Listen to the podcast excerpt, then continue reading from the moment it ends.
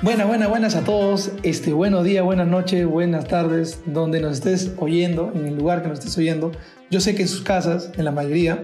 Eh, hoy día hemos empezado, vamos a empezar con un tema muy apegado a la época. Un tema que, ya aparecer ya vino Anonymous, ya, ya, viene, ya empiezan las protestas por, por diferentes temas en, en, en, varios países, sobre todo en Estados Unidos, ya, viene, ya vino el coronavirus, ya, ya estamos prácticamente en el juicio final, ¿no?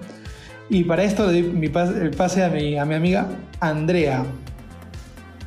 Andrea, ¿estamos o no estamos en el Hola, juicio amigos, final? ¿qué tal? Gracias por, gracias por escuchar este par de babosos que intentan llevar algo de literatura con buen humor.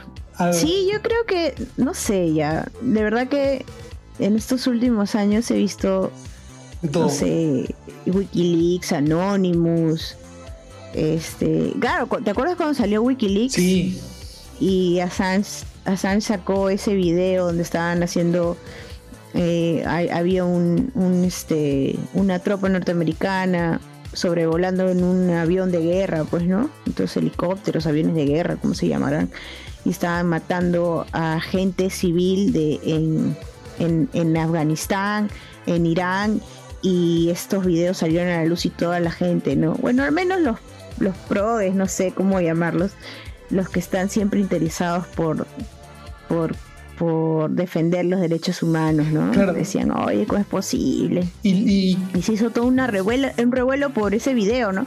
Y ahora ah, tenemos Anonymous esto, que volvieron recargados a, a- a destapar un montón A tumbarse, de, tumbarse de todo. cochinadas, a destapar No. el, el desagüe, el desagüe norteamericano. Pues no, y acá todos en Latinoamérica estamos con la canchita esperando que saquen más cosas. Que, Bueno, al menos yo sí, ¿ah? Estamos como que en- en- en- estamos como en un, en un incendio en la casa de un incendio, en una, en una casa que está incendiando, sentados comiendo canchita, viendo cómo se pelean las, las demás personas en el otro El edificio. meme, el meme del perrito, Claro, el meme del perrito, ¿no? clásico. Todo se está quemando y tú estás bien tranquilo tomando tu café. Esto, esto, esto Sí, es lo de siempre, Algo ¿no? así, Es- pero, Lo de siempre, pero un poco peor todavía. pero ahora se puede sentir más, ahora se puede sentir más como un fin del mundo porque no sé si fin del mundo, sino yo, yo no me atrevería a decir algo tan gigante, sino más que nada un este Es una época de un crisis, ¿no? sacudón a la Claro, es humanidad. una época ¿no? de crisis, ¿no? Mucha gente se va a morir próximamente, eso definitivamente. Y no solamente es por las guerras que se vienen, por los de hambre, sino. eh, por los genios, por los genios presidentes que ah, existen en el mundo, que realmente yo no sé de dónde salen, parecen caricaturas. O sea, parecen robots, brother. O sea, son unas cosas bien extrañas. Sí, ya bueno, ya no te metas con tus conspiraciones. ¿no? no, no solamente por los presidentes, sino también por el cambio climático, ¿no? Que hay gente que dice que no, yo no creo, o sea, son, son huevadas, ¿no? No, claro, no, ¿no? o O sea, sea, es cierto. es como que- El cambio climático va a traer unas consecuencias gravísimas para la No, claro, vida brutal. normal Yo, del yo, ser yo pongo humano, 20 ¿no? años. ¿no? Los expertos afirman que 20 años. Porque mira, este, es como que la vez pasada estaba viendo como una especie de, de recuento de los 10 años que pasaron eh, hace, hace unos 10 años, valga la redundancia. Estaba viendo este recuento de los últimos, del, del 2010 al 2020. Y es como que en cuestiones económicas, ¿no? En cuestiones este, de, de, de esta- estas cuestiones de tratado, de noticia internacional que siempre, se, que siempre leía hace unos años en el país, este, hay como que ha habido preparándose esta, es- esto para que el, para que, eh, o sea, no, no sé si preparándose, sino es como que ha ido juntándose toda esta masa de, de, de silencio, de, o, de, o de, entre comillas, paz, porque entre comillas, este, bien entre comillas, una especie de, de silencio para que, para que las repercusiones empiecen a salir a partir del 2020. O sea, este 2020 ha venido recargado de, de todos los temas que se ha aguantado la humanidad solamente 10 años. O sea, mm, eh, ha, ha venido con todo, creo. O sea, ha venido a... a- estamos pagando, creo, una, las consecuencias que hemos podido evitar. Porque al menos La otra vez este... vi un meme, la otra vez vi un meme que decía, eh, dicen que el, el patita este maya, ¿no? Que, pres- que tenía las profecías del fin de la humanidad, el mundo, lo que sea, o el fin de una era, era disléxico, pues, ¿no? Y que en realidad era el 2021, una huevada así, yo me es una fumada. Puede ser, ¿ah? Porque, o sea, bueno, puede ser que la tinca nos esté cayendo ahora, ¿no? Pero esto ya empezaba desde hace mucho tiempo y lo curioso y que tiene que ver mucho con, eh, con el cuento es por qué hay tantas similitudes en ciertos textos antiguos de culturas muy, muy antiguas, antes que, la misma este, religión católica, que ya hablaban de esto, ¿no? Del cambio de eras o fin de un, este, claro, fin de una era, de una etapa, de una historia de la humanidad y, pasar a otra, ¿no? y, tal vez no es tomar literalmente, tal vez, digo, no lo sé, no es tomar literalmente la muerte, ¿no? Sino como una transición a algo es nuevo. Que, mira, es esto lo hace... que, que, sinceramente yo le tengo un significado así a la muerte. Yo no creo que sea una muerte total. Creo que ni siquiera existe, pero, pero bueno, cada uno tiene su rollo. yo al menos creo Al menos creo, o sea, por ejemplo, le hago un paréntesis porque a esto de 100 años de soledad, por ejemplo. ¿Qué te habla 100 años de soledad? De que la, la, la, historia siempre va a ser cíclica, ¿no? En diferentes contextos, en diferentes este, situaciones, pero va haciendo, se va, se va ciclando, ¿no? O sea, va repitiéndose. En 100 años de soledad se repiten los apellidos y los nombres. Las familias se repiten. Sin embargo, se, se vuelve a repetir la misma historia, los mismos errores. O sea, se está volviendo... Y yo creo que la humanidad es cíclica. O sea, más allá del mismo contexto. Entonces tú estás hablando algo así como que el, estadio karmático del ser humano. Podría mencionar así, pero o sea, es algo que... Es como una, claro, porque es, es como una rueda que infinita que nunca para. Claro, y que, o, por, bueno, por ejemplo... Al final no sé a dónde nos llevará, pero, pero siempre hay como un cierto, no sé si decirlo avance, pero de todas maneras hay algo que aprender siempre, ¿no? En cada era, supongo yo, debe haber así, ¿no? Algo aprendió la humanidad o definitivamente se va a destruir, no lo sé. O sea, y ese, esa pregunta ya es un poco complicada de querer saber este, la respuesta, somos esta especie de, Somos esta especie de hombre que, que, se va imaginando. Me hace recordar también el otro, otro cuento de Borges, que no, ahorita no me acuerdo exactamente el nombre, pero habla de, una persona que está en en medio de un fuego y, empieza, y, su trabajo siempre ha sido soñar a un hombre. Y que este hombre siempre, y que este, que este hombre al final, este, en cada sueño él siempre este, soñaba, la redundancia, soñaba a una persona. Y que en cada sueño lo hacía por partes, ¿no? Cuando llegaba ya al, al cuerpo completo, este, quedó en pacto con un Dios para que este hombre vuelva, que este hombre se haga realidad. Y, y, y, al final del cuento aparece que el hombre que, este, que este, ese, el, pata que estaba soñando este hombre, este, en realidad era él mismo, ¿no? Una, una, lo, lo que, yo sé lo que, que, lo que me están escuchando saben, saben qué cuento es y, y, me, nos gustaría que nos hagan saber en nuestro Instagram, arroba nube podcast, eh, a, a, los que han escuchado que me digan el nombre del cuento y, y de paso que le den seguir, ¿no? Ya me, digan el nombre del, Es que Borges tenía esta idea de, de la serpiente que se que se persigue la cola, que se come su propia eh, cola. Este, este, universo cíclico. Eh, tiene un nombre, no, lo recuerdo. Este universo cíclico. Pero este, este sentido de, de, infinito, ¿no? Que siempre nos persigue. Que siempre se va ciclando. y bueno, sí, es característico en, en, sus cuentos. O sea, para Borges. Y en Asimov, no sé. En Asimov no sé si podría decir lo mismo, pero al menos en este cuento te, te da la opción a pensar eh, en qué, eh, o qué, situaciones podría enfrentar la humanidad frente a un apocalipsis o no un apocalipsis en sí, sino el día en el que en el que la normalidad cambia totalmente, ¿no? O sea, gira a tal punto en que tu mortalidad pasa a ser inmortalidad. Entonces es, es, es, por ejemplo, es, un, giro total. Totalmente es un, es un giro total al, al, al significado propio de la vida, ¿no? O sea, cambia radicalmente hasta eso. Es un después que realmente desconocemos. ¿Ya? Eh, porque somos esta este ser humano que se cicla, que se repite. Es como entrar a otra dimensión, pues, ¿no? Es como entrar a otra dimensión totalmente desconocida.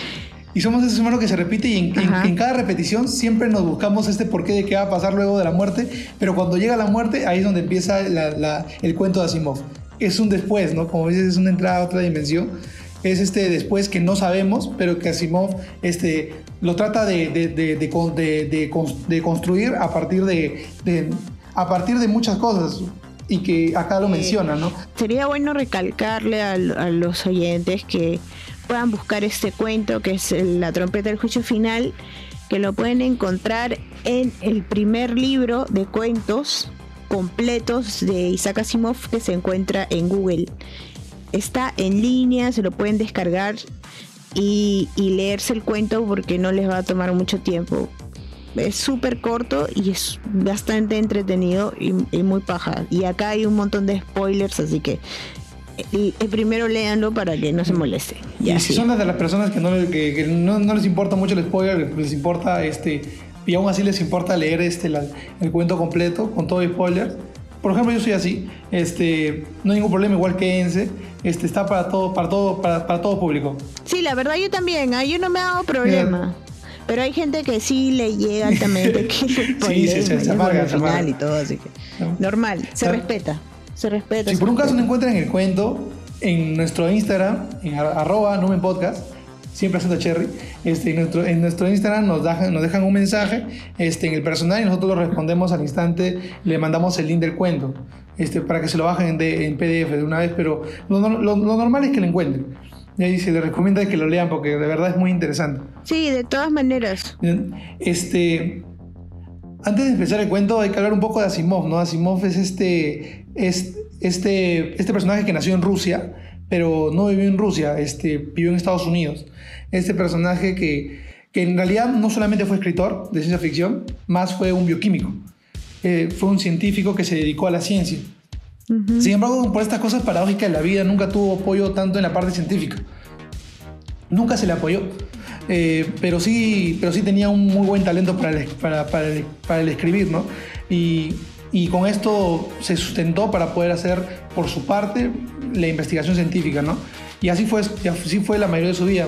Cabe, cabe resaltar también que él nunca, nunca salió de, de, Estados Unidos, salvo una o dos veces, pero nunca salió de Estados Unidos. O sea, todo, toda su vida este, vivió en Estados Unidos por el mismo hecho de que también le tenía miedo a los aviones. O sea, era una persona que, que no había viajado mucho, sin embargo sabía mucho también porque era una persona que leía, se actualizaba y que también estaba a la par del mundo científico y, y, a, partir de ese mundo científico él, recrea en sus, en, sus, en sus narrativas este, esto de la ciencia ficción o de, un adelanto de lo, que pasa, de, lo que, de lo que le pasa al ser humano, ¿no? a partir de, su uso con la ciencia. ¿no? Y, y, este cuento que se llama La trompeta del juicio final, eh, como ya lo, ya lo veníamos mencionando, habla de este después, ¿no? De lo que pasa luego del, fin del mundo, ¿no? Y este, este cuento empieza con el arcángel Gabriel, este arcángel Gabriel que no solamente es el que conocemos en la, en la religión occidental, en la religión cristiana, sino este arcángel Gabriel también se menciona en varias, se menciona en el judaísmo, se menciona en, en, se menciona en el Islam y también se menciona en estas, en estas culturas de los países escandinavos, se menciona el ángel Gabriel, ¿no? Siempre está este nombre que es un poco extraño, debe tener alguna relación, pero y, acá, lo, acá Asimov este, muestra al ángel Gabriel como una persona que está despreocupada y que, y que está, está indolente y que simplemente tiene que cumplir una misión, ¿no? que es acabar con el planeta Tierra. Y en ese momento aparece un serafín muy joven, ¿no? un ángel que, es, que no tiene, que dice acá, creado apenas mil años atrás, o sea, era muy joven, ¿no? Eh, y que este ángel se llama Eteriel y le dice, ¿qué pasó? Porque vas a... Este, este, este ángel Eteriel es este el, supuestamente el protector de la tierra, ¿no? Y le dice, ¿qué pasa? ¿no? ¿Por, qué, ¿Por qué vas a acabar con la tierra? ¿No? Si no me has avisado antes, ¿no? Si dice, vas a destruir mi mundo sin previo aviso, acá en el texto. Y, y, le, y acá el ángel Gabriel le dice, no, en absoluto, nada de eso. Hay ciertos pasajes en el libro de Daniel y en el Apocalipsis de San Juan que resultan bastante explícitos. Y acá, cuando empecé, cuando leí hasta acá, yo pensé, personalmente, pensé que esto era una especie de cuento que siempre se, se conoce con la, con la típica estructura del mundo cristiano, ¿no? Pero acá el, el, este, en la narración empieza a desentramar otras religiones que algunas no conocía, por ejemplo, como esta de lo que eran las analectas confucianas, que no me puse a entender, pero que no, todavía no, no, no, logro, recién estoy conociendo. Y, y empieza a, mencionar otros, otro tipo de culturas, como el Rig Veda, que aparece en el hinduismo, la crónica de, de Gilgamesh, ¿no? Y, y también este, y unía más la, este, el, Apocalipsis de, de, San Juan, o sea, empieza a dar esta especie de nombramiento de culturas, donde en todas estas culturas, como es lo normal, siempre hay un, hay un fin, ¿no? Siempre hay un apocalipsis, siempre hay un final de todo, ¿no? Y acá ya te das cuenta que Asimov desentrama este, las religiones de manera absoluta, no solamente habla de, lo que se conoce, sino también de lo que este, alguien de una parte de lo que es lo normal de Occidente pueda desconocer. Y se dice que, y ya uno empieza a pensar que este texto es más totalitario, no solamente se basa en lo que nosotros creemos, ¿no? Y, y, acá... Así es, yo creo que Asimov es tan genial, creo que muchos, muchos este, lectores le tienen un cariño especial porque es un, es un escritor que dentro de sus cuentos o novelas eh, eh, incluye eh, diversos, no sé, como influencias de otras, no sé, de otros libros de historia, de personajes mitológicos. Entonces tiene una cultura tal Asimov que definitivamente tu, tú lees un cuento de él y te quedas sorprendido del, del, oculto que era. Pues, ¿no? Era una persona que se dedicaba mucho a, investigar, a indagar sobre no solamente la historia, sino este también la parte científica. Entonces vemos ambos, ¿no? Tanto podríamos decir este un poco de, de mitología o de costumbres de culturas, como también de la parte científica. Eh, entonces, esto es lo que hace rico el, texto de, Asimov, que hay de todo un poco, ¿no? Y lo, y lo, habla con total naturalidad. Y, entonces ya te quedas pensando, ¿no? ¿De dónde puede sacar él estas ideas? Definitivamente de todo lo que él ha leído. Y parte de ello también está en este cuento, ¿no? De los textos antiguos que hablan justamente de un final, de un final de la humanidad, eh, no un final de la Tierra en sí, sino un final de la humanidad. Y a partir de allí es que, es que nace la historia. Ahora, en el, caso de, de, este, de este cuento, es básicamente que ya llega el día en el que no todo el mundo va a pasar de ser mortal a inmortal, el juicio final. Y como tú mencionas, eh, el arcángel Gabriel tiene un mandato del jefe Supremo donde indica que ya llegó el día, que era el primero de enero de 1957 a las 12 y 1 del día, según horario local. Eh, ya teníamos, pues, ¿no? Teníamos el acta de ascendencia, ¿no? Donde ya el, el día del juicio llega y los humanos pues ya este los que quedaban vivos en la tierra pero van a permanecer vivos y los muertos empiezan a salir, pues, ¿no? Claro. De sus tumbas. Claro, pero y Eteriel el Serafín cuando se entera de esta de esto eh, está un poco triste, un poco furioso porque su función en la en, la historia, en su vida o como quiera decirse, era justamente ir a pelear contra el adversario, ¿no? Defender a la humanidad, ver por velar por su bienestar y ahora que ya llegó el juicio final, pues ya no tiene trabajo, ya se quedó sin en nada. Le, hicieron suspensión perfecta al pobre Teriel y está. Claro, justamente de acá dice una parte, ¿no? No tienes la menor idea de la mortal eficiencia del adversario en ese planeta. O sea, habla de que el adversario ya está tomando como que una, una especie de, de ventaja en el planeta. Por eso era justo acabar también con, con la Tierra. Y y también añade algo que para mí me parece muy importante, o sea, a mí me, me estremeció un poco y me, y me, dio un sacudón un poco interesante, que es esto de que nosotros estábamos jugando con estructuras porque, porque hacemos una equivalencia de que la materia y la energía son iguales, ¿no? Este, para, lo que, para lo que siempre entendemos, este, que nosotros ahorita que conocemos este avance tecnológico, este avance científico que tenemos hoy en día, es porque hemos comprendido que la materia y la energía son cosas iguales. Ya sabemos la fórmula de Einstein, ¿no? De E es igual a mc cuadrado, ¿no? O sea, entendemos que esto es igual. Sin embargo, este, sabiendo también quién era Simov, que era un bioquímico, daba, este, ponía en duda esto que la materia y energía era igual, ¿no?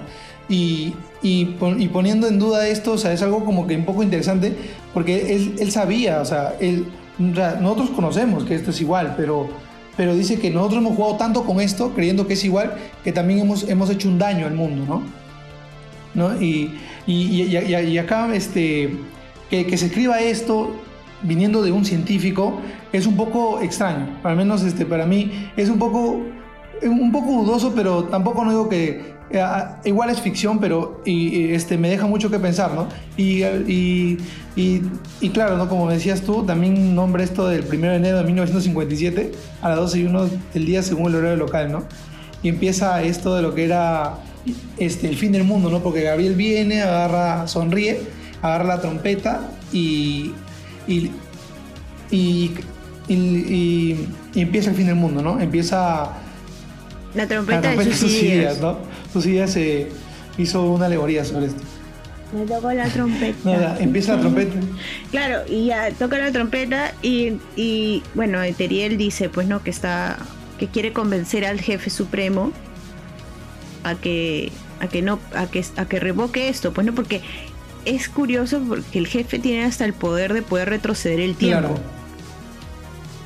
Porque ya había sonado la trompeta, ¿no? Y ya eso lo vemos al final, pero ahora analizando bien el texto, el jefe tiene un poder tal que que da miedo, ¿no? ¿Qué, qué, dictador ese jefe?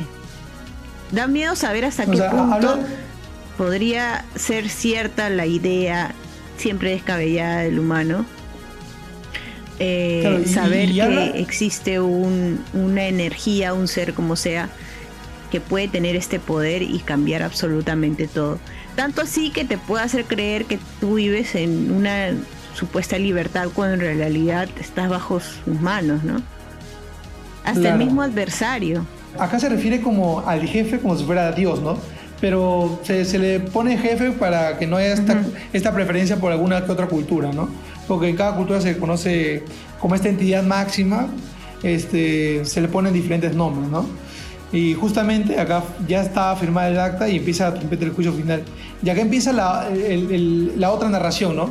La, la otra, el otro tipo de, de, historia, ¿no? Donde aparece este personaje llamado Ariman, que es este una persona, ¿no? Y, dice, y acá empieza a entrar a la oficina de, de una factoría, ¿no? De una empresa. Dice, la factoría Billican Factory, ¿no? Empieza a entrar hasta este lugar y, y en este... Oye, pero justo, justo cuando suena la trompeta, desaparece todo menos la tierra, ¿no? Claro. Eso es lo curioso. claro, es una especie de como que se, todo este universo se va a otro lado, quién sabe a dónde, y se queda solamente la Tierra como el, el único, el, el, único planeta que, es, que está condenado al juicio, ¿no? Y, y, aparece este, y continuando con lo que estaba diciendo, aparece Ariman, entra a esta, a esta empresa, a este recinto, y, y, se encuentra con el jefe, ¿no? Que también lleva el mismo apellido, ¿no? J. Billican, ¿no? Y le encuentra y le dice este, J. Billican le dice, ¿no? Pues, ¿puedo servirle en algo? Y Harry Mann, ¿no? Billican, supongo, ¿el propietario de esta fábrica? Sí, le dice Billican, ¿no? Y ahí se presenta este Harry Mann y le dice que, que, ¿qué hace acá, no? Si es el juicio, es el día del juicio final, ¿no? ¿Que qué día es hoy? Es el día de la resurrección. Claro, ¿no? Y, y, y, este, y Billican le dice, no, pero estoy acá trabajando, ¿no? Este, sus trabajadores se tomaron el día libre porque justamente es el día del juicio final, pero él está trabajando, ¿no? Y, acá, y, y, en esta explicación de que ¿no? que él que tiene que hacer sus quehaceres, ¿no? En, estas cosas, este, dice, no, me bañé, me afeité, me vestí y vine al trabajo, dice, ¿no? ¿No? Este, y, y, él ya está haciendo sus cosas y justo aparece en la escena este, una persona desnuda. Y esta persona desnuda aparentemente es, su papá, es el papá del jefe de la compañía, es el papá de Billican. Y empieza esta, esta especie de, de, conmoción, ¿no? Y a la vez algo extraño que, le, donde el papá le dice, ¿no? Que, ¿Qué pasa, no? ¿Qué pasa con la empresa, no? ¿Por qué sus trabajadores, por los trabajadores no están? Y, le, y el hijo le dice que no, este, los trabajadores no el día libre porque ya sabes, no es el día del juicio final. ¿no? Y le dice que ya, ahora él va a tomar este, las riendas de la, de la empresa. Y Billican le dice que no, porque, porque ya, ya murió. Y... Estos vagos seguro son rojetes. no, porque ya murió y, y, y en, tu acta de, de función me, me, heredaste la empresa. Todo quieren gratis. me heredaste la empresa. Y, dice, no, pero eso se puede arreglar, no es una cuestión ya legal, ¿no? ¿Ya? Y justo en, en, esta discusión de por qué tiene la empresa viene otro personaje desnudo en la escena y es el abuelo de, de Billican, ¿no? Y le dice, ¿qué pasa acá? Viene, resucitó también él, no viene desnudo. y le dice, ¿qué pasa acá? ¿No? Este, ¿Por qué no hay trabajadores? Bueno, y él dice, no importa, ¿no? Ah, este, pongan, póngame al día que yo, me, que yo seguiré, ¿no? Con la rienda del negocio, ¿no? Pongo al día y seguimos, ¿no? Y ahí empieza la discusión. Claro, acá, acá, acá lo curioso, lo curioso de esta historia, ¿no? De que todos están así eh, cuestionando que por qué no vienen los trabajadores, que por qué no estás trabajando bien, que qué pasa con la fábrica, dónde está la mano de obra, por qué se han tomado el día libre, por qué osan tomarse el día libre, qué está pasando, ¿no? Te he dejado a ti, al nieto, a cargo de, esta fábrica y mira lo que estás haciendo, eres un inútil, no sirves para nada.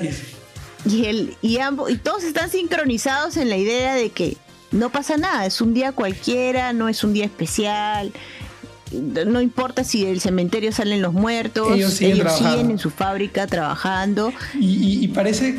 Y no importa lo demás, o sea, realmente no importa. Parece como que este, esta cuestión de cómo hemos nacido y nos hemos acostumbrado a, este, esta forma de, de, seguir la vida como que con este significado tan claro que tenemos de que la economía debe de seguir, este, así pase lo que sea, me hace recordar un poco al, a lo que menciona Nietzsche en su libro de Hacia los Zaratustra sobre el último hombre.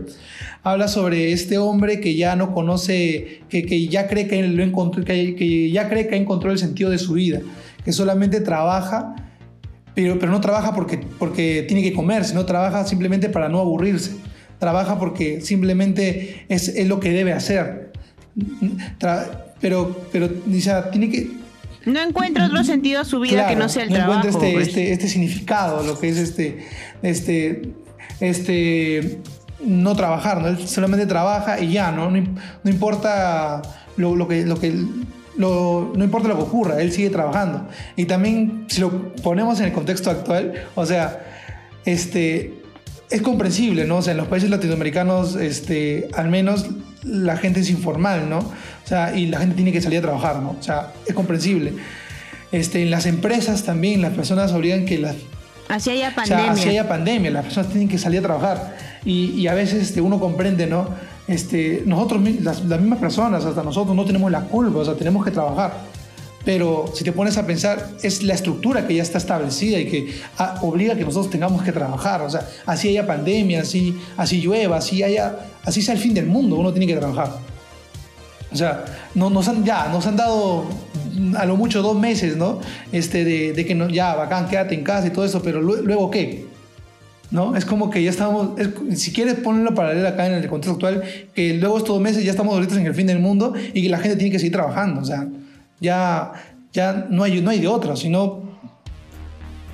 Oye, loco, pero se supone que la muerte ya, ya está superada, ¿no? O sea, en realidad ya no necesitas trabajar porque no necesitas comer. Eh, pero, yo creo que yo creo que el, día que suceda eso, eh, definitivamente va a haber gente que, va a decir, no, pues para qué trabajo, ya esto es por las puras pero también definitivamente va a, va a haber gente como Billican, pues, ¿no? Que va a decir, no encuentro otra, no encuentro nada más que hacer que trabajar. claro, pero no... Cuando todo el mundo va a poder viajar, hacer lo que le dé la gana, ¿no? Tienes inmortalidad, pues, o sea, el peso nomás de esa palabra creo que es este... Y hay un libro bueno de Saramago que es Las intermitencias de la muerte, donde habla de eso, ¿no? Una ciudad entera que es que ya la muerte agarró y dijo, no chambeo más, me voy de vacaciones. Se larga un mes de vacaciones la, la parca y, la ciudad pues se queda sin muertos. Entonces uno dice que, pero ¿qué pasa? Nadie se muere en, el hospital. los que estaban así en trauma shock, ¿no? Le estaban poniendo así este, la electricidad en el pecho, para reviven todos. Eh, a los manes que los estaban matando los delincuentes no les hacen nada las balas, todo el mundo está vivo. Entonces, al principio como que los noticieros salen, no, y sí, que la, la parca se olvidó de nosotros, tenemos la inmortalidad, por fin, ¿no? La tan inmortalidad tan soñada por todos. Y, y, las funerarias, man, se quedan sin chamba y la gente en las funerarias se empieza a quejarse, hoy ya no tenemos muertos. Cosa bien curiosa porque ahora todas las funerarias tienen más trabajo que nadie. Y, ya, pues entonces este, ese libro es muy bueno, les recomiendo, que es genial, y se lo leen de un tirón.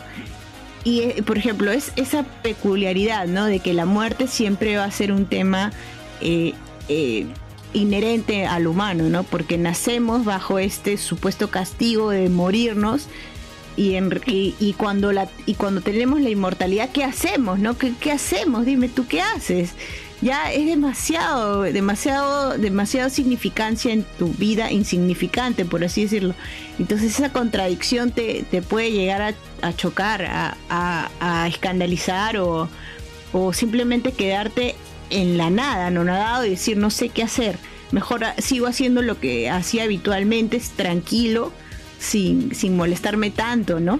Entonces es, es una carga significativa muy importante y, muy este muy impactante para la humanidad eh, y, bueno llegando y relacionándolo con el cuento entonces este justamente la gente ya no dice oye ¿qué? ¿por qué voy a trabajar? No, no necesito comer mejor voy a hacer otras cosas ¿no? Pero los Billican pues se quedan en su fábrica de cereales porque ellos piensan que la gente va a seguir trabajando para comprar unos cereales que se va a comer en las mañanas cada vez que se levante o desayune durante, durante el tiempo que dure este día de resurrección. Y Arman está súper súper conmocionado y creo que también entiende eh, entiende esta peculiaridad humana, ¿no? De, no ver más allá tal vez de, de, lo que está viviendo, de su realidad y decide pues dejarlos ahí discutiendo entre ellos, pues no, por qué no están trabajando, por qué no funciona la fábrica, qué sé yo. Claro, ¿no? O sea, le, le, le dice, ¿no? O sea, le, le, le, dice, pero ¿por qué están peleando tanto? Le dice Harry Mann, ¿no? Y ellos, ellos le, este, empiezan, empiezan a, a seguir discutiendo, ¿no? Pero este, Ariman le dice, ¿no? O sea, ¿tienen ahorita alguna sensación de hambre?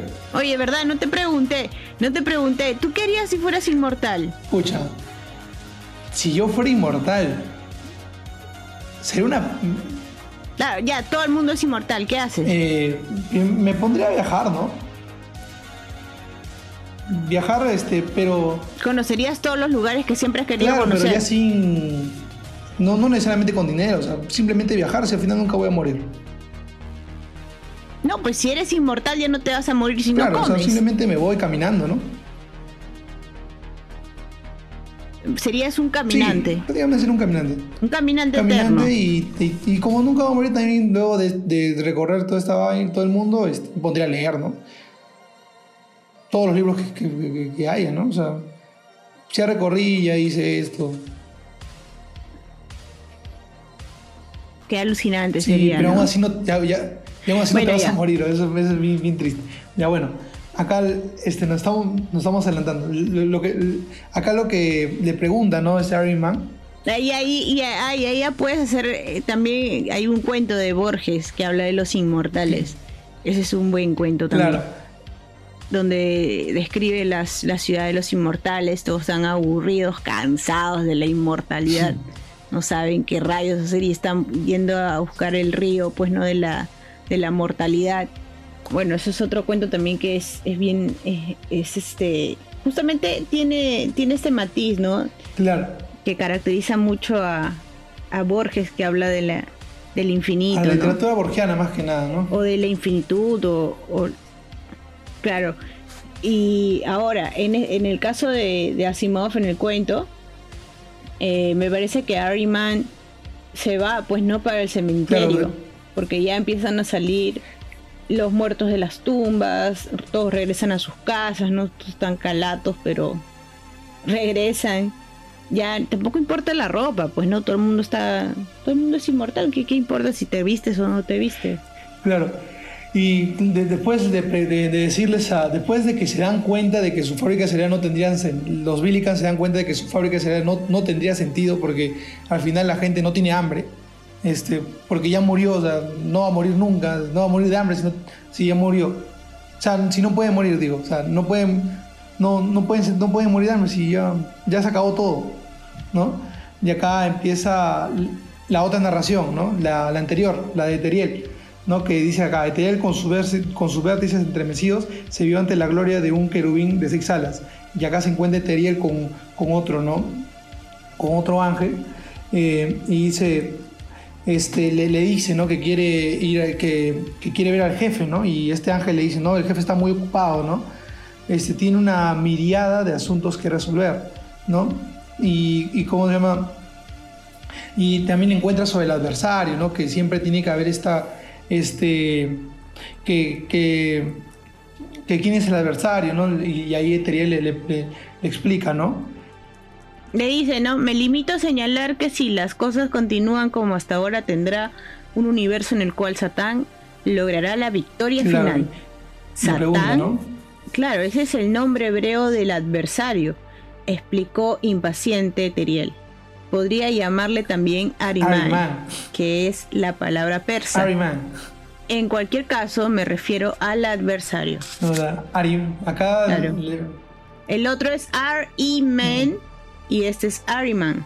Ariman cosa en árabe, cosa ¿no? un poco extraña que luego vamos a verlo al final del, del cuento. Este. No dice. Y le pregunta, ¿no? ¿Y a qué te va a conducir este, esta entrevista con el jefe? Si al final no hay, es irrevocable su palabra, ¿no? No dice. Acá dice, dijo el querubín, ¿no? Este. Él quiere aún así, ¿no? O sea, se pone empecinado y quiere, vol- quiere ir a reunirse con el jefe, ¿no? ¿No? Y. Y, se, y dicen, ahí se oyó como un trueno cuando Eteriel salió disparado hacia las alturas. Ahí Eteriel empezó a ascender supuestamente, ¿no?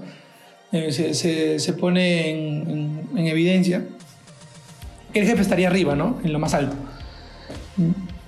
Y acá empieza la otra narración, ¿no? De Arima. Que empieza a caminar y encuentra a una niña, ¿no? Y Así esta es. niña estaba en la puerta, ¿no? O sea, y le dice, ¿no? ¿Qué pasa? ¿Por qué estás acá? No, dice, no, mi mamá está adentro, está llorando. Y ahí este Ariman pasa, entra a la casa y encuentra efectivamente a una señora llorando este, al frente de la cama. Y, en la- y resulta que en la cama estaba un, be- un bebé, estaba un bebé llorando, claro, ¿no? Y la señora estaba llorando. Y, y Ariman le pregunta, ¿no? Es algo que es muy interesante, le dice, este, ¿por qué está llorando, no? Y, le, y se da cuenta que este bebé que está en la cama era un bebé que había perdido hace años. ¿no? Y, le- y la señora llora porque ya no tiene la misma fuerza ni la misma voluntad para poder criar a su bebé. ¿no? Y, y esto me parece interesante, ¿no? Es como que a veces, este, o sea, se da cuenta que no era el momento ni era la edad necesaria, porque, y ahí también se, ahí se deja entrever que este bebé ya nunca va a crecer, simplemente va a nacer y, y ahí va a quedar y toda la vida va a ser bebé, ¿no? Y porque ya no hay más, o sea, todos se quedan en su estado, o sea, se deja entrever Pero ellos están, ellos no, no, no pueden con, con ese, con esa carga, ¿no? Tan, tan fuerte supuestamente para estos personajes que es eh, aceptar que un, que la niña se va a quedar así, ¿no? Claro, o sea, eh, Y ellos tampoco quieren verse obligados a atenderla para siempre. Entonces la ven como un estorbo. pero empieza a llorar porque siempre- también está este sentimiento de que es tu hijo, ¿no? Este sentimiento carnal que se tiene, ¿no? De frente al- al- a lo que es la familia, ¿no? El tener un hijo, ¿no? Está es- esta especie de, de, de paradoja, pero es una paradoja muy, muy, este, muy, muy cruda, muy triste y muy deprimente a la vez si te pones a pensar en eso. Es como que no es el momento, no es la edad, no, ya no es, ya, porque la señora también se siente muy cansada de tener este bebé, ¿no? Y, y ahí, ¿no? Ari- Ariman se retira y se encuentra a dos niños, ¿no? Y ahí empieza, este, pues empieza a dos niños que están este, haciendo un escrutinio, están charlando. Y efectivamente, y estos dos niños se, se, dan- se, da- se, se- explica que estos dos niños son de diferentes épocas. Uno es del actual y otro antiguo, ¿no? Donde le pregunta a uno, este, de qué se murió, ¿no? Del niño actual le pregunta al niño antiguo de qué se murió, ¿no? Él dice que se murió, ¿no? De, de una fiebre, ¿no? Y le dice, no, pero ¿qué? ¿No te dieron penicilina? Le dice el otro, el niño actual, ¿no? El niño antiguo le dice, ¿no? ¿Qué es eso? Le dice, ¿no? No, esta es una medicina, ¿no? Dice, nunca he oído hablar, le dice, ¿no? ¿No? Y ahí empiezan como que a discutir y, se, y, y empieza a haber este choque de, de, de, de- distintas épocas de la historia, ¿no? Un, un niño que, que conoce, no sé si menos, pero que, que- tiene otro, otro entender de, la realidad. Que conoce la tele, ¿no? Las cosas que la llegada a la luna, Claro, ¿no? O sea, parece. que- y el otro niño no desconoce totalmente o sea, todo es- eso. creo ¿no? que es la- no, no, o sea, es conocer algo que no está adecuado a la época. O sea, yo creo que cada persona en diferente época o contexto conoce distinto, ¿no? Tiene otra forma de ver la realidad y, se, y entiende él la realidad como, como ha empezado a recrearse en su, en su época, ¿no? Eh, y ahí pero hay un choque, ¿no? Como también podría verse en, algo simple como un choque cultural, ¿no? De diferentes realidades. Acá estamos hablando de un choque de, de, personas, de niños de diferentes realidades. Algo parecido, o sea, no, no escapa mucho tampoco. ¿no? Y empieza a haber esta, esta discusión, pero... ¿no? Y, y, niños inocentes quizás, ¿no? También que se preguntan, ¿no? ¿no? Y, y, ahí Ariman sigue caminando, ¿no? Camina y... Sigue, sigue Ariman y se encuentra con el ministro de, eh, de una iglesia, ¿no? Es un sacerdote que le, le dice a, a Ariman que, que estaba muy contento, estaba feliz, eh, estaba, tenía una alegría muy pura y radiante. ¿Por qué? Porque ya se sentía él en el paraíso, pues, ¿no? Claro. Eh, sentía que estaba como en el Génesis, donde ya todos estaban en el Edén, desnudos, las mujeres andan en la calle sin ropa y nadie tiene por qué ir atrás de ellas. Todo está bien. Y Ariman le dice, pero... Eh, pero, o sea, tú no te sientes, no sé, un poco mal porque se supone que había un, juicio, un paraíso, ¿no? Para los buenos, ¿no? No para todos. Y, el sacerdote está como que un poco... En shock. Eh, curioso o, no puede creer, ¿no? Claro, en shock porque no, no cree que, es, que todos sean salvados, sino que sean salvados los que han obrado bien, los que han hecho el bien en su vida. Y Ariman le dice la verdad, pues no, yo creo que, que por el contrario, ¿no? Eh, nos han salvado a todos y hasta han salvado a personajes tan desagradables. ¿No? Eh, todos han revivido. Y el, sacerdote está conmocionado y dice, ¿qué, ¿qué, está pasando acá? Porque no, esto no es el paraíso, que ahí me habían contado la historia de que íbamos a salvarlos los buenos nada más.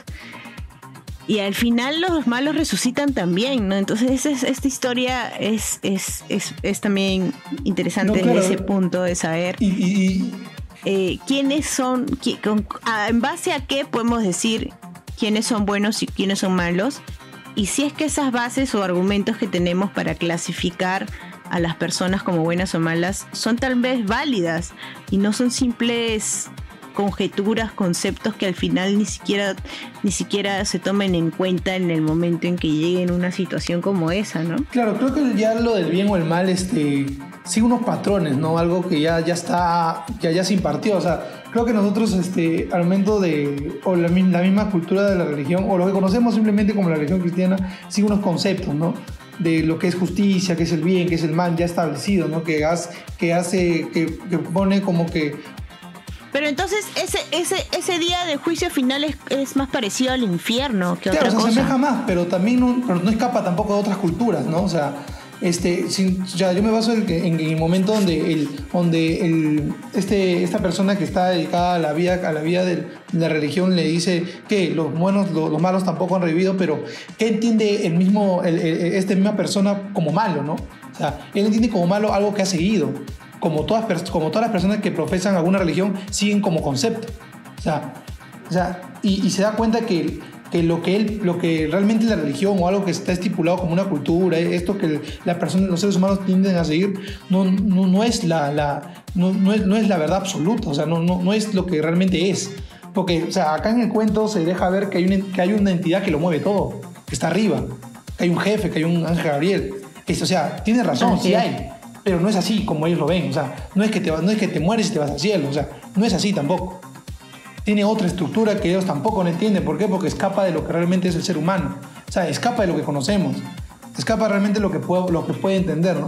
Y acá, puede, y acá, y acá, por ejemplo, la religión cristiana le mete este concepto de libre albedrío, ¿no? Que escapa de lo que entendemos y todas estas cosas, ¿no? Pero pero yo creo que va más allá. O sea, yo creo que ni el lenguaje que, que, que, con que nosotros, los seres humanos nos comunicamos le, le, dan la cabida a lo que realmente pueda manifestarse como, como bueno, si quieres, ponte Heidegger, ¿no? El ser, ¿no? O sea, va más allá, ¿no? O sea, y, y, y acá el, este mismo, este mismo esta misma persona que está evocada a la religión le pregunta ¿no? a Harry Mann si, si profesa alguna, si conoce a Dios. ¿no? Y, y Harry Mann le dice, bueno, alguna vez conocí a Dios, pero no fue para bien. ¿no? O sea, él, Ah, la Heidegger, brother, te fuiste denso. ¿ah? ya, pues, y, y, y Harry Mann le dice, no, no conozco, Yeah. yo no, no, no, no profeso nada, ¿no? El Dasein, luego me explicas. Ya, ya, No, lo que yo creo que se puede resaltar acá es que. eh, no sé, o sea. creo que a cualquiera le. a- Oye, a mí me llegaría que me dicen, sí, ya estás en el, estás en el paraíso, ¿no? Lo que sea. Ya tienes la inmortalidad. Y estás con toda la basura humana a tu lado. Y, oye, estás acá Urresti, está No, Becerril, está Keiko. Brother, yo, no- yo no quisiera vivir en un paraíso así, mano. Hitler, no sé, pues. Todas esas lacras. Napoleón. Hasta el mismo Trump, pues, ¿no? Que esté ahí contigo, no Con sé. Talato. Y todavía lo tiene. Todavía pasar en la desagradable escena de verlo de Con su pack. No, eso, eso no es un paraíso. La verdad que no, imagina- Eso no es un paraíso. Pero ahí este, este, pero es lo que toca realmente en este texto, ¿no? O sea, lo que, lo que habla, ¿no? Y al final este, esta persona evocada a la religión se va, ¿no? Indignado, ¿no? Y, y- y triste quizás, ¿no? Se va, o sea, se va simplemente. Lo trata de ignorar, ¿no? Sí, estaba súper choqueado diciendo, no puede ser, no puede ser. ¿No? He vivido engañado toda mi vida. Y, y- y- Como cuando descubriste. Ah, que tu ex. descubriste los mensajes en WhatsApp. ¡Eh, que me había engañado todos Basura, estos dice. años! Y Ya, pues. Este, y, y acá aparece un personaje un poco extraño que estaba sentado en la lápida y le, y le- y le comenta, ¿no? Este, que, que qué hace acá, ¿no? O sea, y, y este hombre le dice, ¿no? La- que si la ciudad había cambiado con el tiempo, ¿no? Y, le, y Harry Mann le dice, no, sí, ha cambiado con el tiempo, ¿no? Y este hombre le dice, sí, claro, ¿no? Pero aún así que estar preparado para la guerra, porque él también sabe que todas las personas han resucitado. Y, ahí empieza este, esta- este tema un poco extraño, porque este hombre vivió en la época donde los rusos, este, los rusos este, en, su, en su momento de expansión, este, votaron a los indios de la Siberia, ¿no? A los indios rusos, ¿no? Bueno, los indios que estaban en la Siberia, los rusos lo votaron o los exterminaron, ¿no? En una guerra sangrienta. Y acá le dice, no, hay que estar preparados para ellos, porque no, no puedo permitir que los indios vengan acá a invadir, a, a invadir nuestras tierras, ¿no? Y, y él le dice que va, que va a ir a pelear, ¿no? ¿No? Y, y acá empieza una especie de racismo, ¿no? O sea, algo este, que, mira, estamos hablando de un texto no actual, ¿no? O sea, y, y- y comparándolo, comparándolo con, el, con, la, con, la temática, con la temática de ahora, no ha cambiado mucho, creo, ¿no? O sea, racismo de toda la vida, siempre ha habido racismo, ¿no? Racismo por esta... Sí, siempre ha habido racismo, pero lo curioso es como eh, Asimov eh, pone un personaje que en, en pleno día de resurrección sigue siendo racista, ¿no? Y que, y que en vez de asombrarse por la situación en la que está viviendo, poco habitual, casi milagrosa o mágica, está pensando simplemente en aniquilar seres que no son parecidos a él o tienen otras culturas, ¿no? Claro, ¿no? O sea, y, y eso es y eso trata creo que lo está le está dando una, un, un significado un poco de, de entender el racismo como algo ridículo no algo algo sin sentido dentro de esta dentro de esta eh, vida que le ponemos el nombre así no o sea la vida habitual cotidiana que se supone tiene poco de mágico, poco de sagrado, porque nos hemos vuelto bastante materialistas. Entonces, eh, al quitarle esa sensación, eh, sentimos o creemos que, que, que el racismo, bueno, no todos, ¿no? Algunos creen eso, que el racismo es, es, este, es normal, ¿no? Está bien segregar a la gente, está bien hacerlo cuando en realidad cuando ves el mundo de otra, de otra perspectiva, hasta tus propios, hasta los propios, a la gente de tu propia especie, no lo ves desde, esa, desde ese punto no material, simplemente eh, superficial, por así decirlo. Eh, te das cuenta que el racismo es, es, este, es absurdo, ¿no? o sea, es como No- que... Y no necesariamente teniendo un contexto de un fin del mundo, simplemente en, en tu vida diaria lo ves como absurdo. No hay por qué segregar o, menospreciar o humillar a alguien porque no, no ha nacido en tu mismo lugar, de, eh, en tu mismo territorio, en tu misma geografía y porque no tiene este, las mismas características físicas que tú. Eh, pero siempre va a haber gente pues que piense todo lo contrario. Y, ese, ese es el paradigma, ¿no? ¿Por qué, ¿Por qué tendríamos que esperar a un escenario así como ese, mítico, sagrado, religioso, como quiera que se llame, para poder darnos cuenta de que no tiene sentido ser racista? Claro, extienden el concepto de, lo que entendemos como vida y en el cuento lo trazan un después de la vida y, empiezan a, tomar como absurda, absurdo las cosas que hacemos, ¿no? Como trabajar, por ejemplo, absurdo. Trabajar o otra cosa, este, tener deseo hasta sexual, porque hay una parte donde se, da donde se dan cuenta de que las personas no tienen deseos sexuales, solamente ves a personas caminando por la calle desnudas y así, aún así no te apetece tener nada hacia ellas, la pérdida del sentido sexual, pérdida de, y, acá y, ahora acá también pérdida de qué, de las guerras, o sea, y, y guerras basadas en qué, o sea, basadas en este caso en un racismo. Parece, parece que, que Asimov trata de, no sé, una interpretación es que eh, parece que la mortalidad conlleva al hombre a cometer ese tipo de crímenes, ¿no? Claro, la mortalidad, la muerte nos define como personas. Racismo, eh, no sé, delincuencia, violación, todo eso es a causa de la mortalidad. Porque si supuestamente uno es inmortal ya no tendría que, que cometer estos actos, ¿no? Claro, ahí, la mortalidad parece, pareciera que la mortalidad define lo que somos, ¿no? O sea, porque no vamos a morir, mejor hay que hacer esto, hay que hacer esto, hay que hacer esto, ¿no? ¿no? Y, uno se rige bajo, bajo, claro, siempre es el todo o nada, ¿no? Si no robo, si no robo hoy, mañana no como, una cosa así. Claro. Porque esa es la mentalidad del choro, porque yo me trato de en la mentalidad del choro, hoy tengo que robar, si no, que le voy a llevar a mi jato, pues no. Pero no quieren trabajar, no, no es su filosofía, pues el trabajo no es para ellos. Y, y, y, y dime, ¿quién puede cambiar eso? Que la cárcel o sea, hasta la misma cárcel, me parece, yo tengo ese concepto de que ni siquiera es un reformatorio real. Simplemente hacinar gente eh, que cumpla castigos y listo, y hasta sale No, la cárcel ya se ha vuelto un sentido. Es un lugar donde la gente no, no, va a pagar sus, no va a pagar sus penas.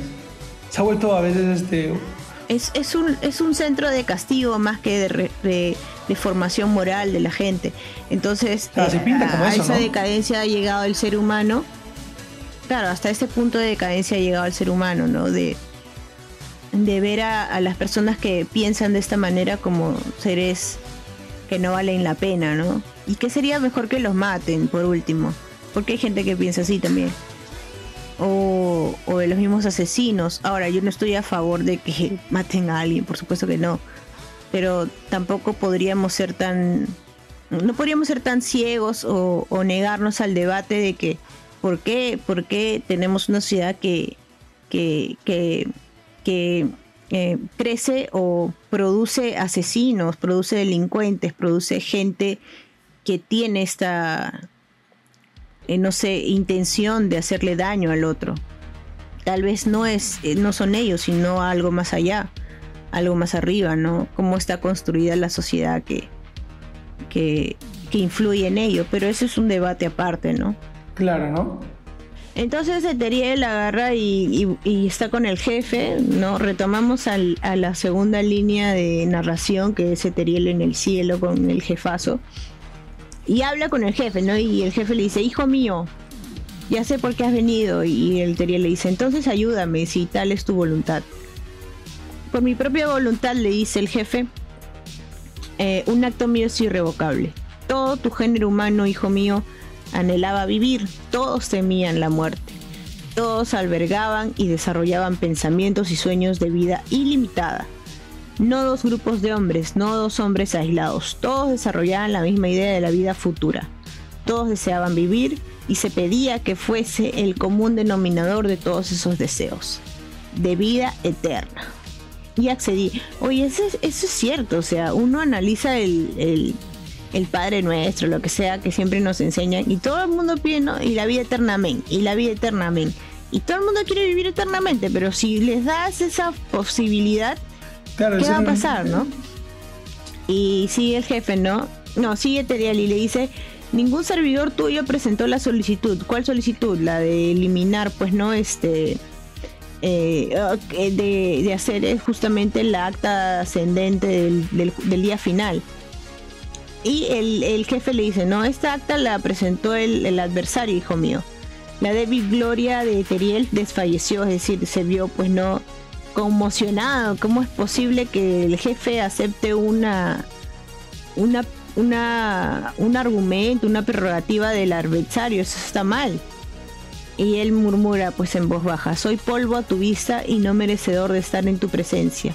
Pero de hacerte una pregunta, ¿también el adversario es tu servidor? Y el, y el jefazo le dice, no, sin él no podría tener ningún otro repuso el jefe. Pues, ¿qué es el bien sino la lucha eterna contra el mal? Y en esa lucha, pensé Teriel, yo he perdido. O sea, ahí hay un. Es, es, una. Yo admiro de, de, Asimov cómo puede crear esta, esta, este diálogo tan ilustrativo y profundo sobre la, la, lucha infinita que hay entre el bien y el mal, ¿no? Es esta, esta este argumento que está siempre en muchas culturas, en todas las culturas del mundo, está el yin yang, ¿no? El bien contra el mal, la oposición, la oposición fundamental que podría decirse es la es el componente o la base de, la del, conflicto humano, ¿no? Qué es lo bueno y qué es lo malo, qué debo hacer y qué no. Pero este entendimiento de bien y mal ya es un entendimiento quizás que no, no comprendemos, ¿no? Pero, pero siempre está, ¿no? O sea, siempre está, en, como bien dices, en cada cultura, esta oposición, esta lucha entre bien y mal ya establecida, ¿no? Ya, ya, ya, con, ya, que, ya consumida, que, que solamente se enfrenta y que es algo interminable, ¿no? Algo que va desde, desde el inicio, de, hasta la misma filosofía, ¿no? Eh, la filosofía occidental que conocemos, ¿no? Claro, lo curioso también de este diálogo es que es que Dios tiene que crear el mal para poder subsistir, ¿no? Sin el mal, él no, él no, tiene razón de poder sentido. obrarse. No hay sentido de uno sin el otro. No, no, no, habría una razón de poder obrarse, extender. Exacto. ¿No? Entonces finalmente te está diciendo, oye, existe lo malo porque yo lo permito porque yo lo quiero así, yo necesito que sea así.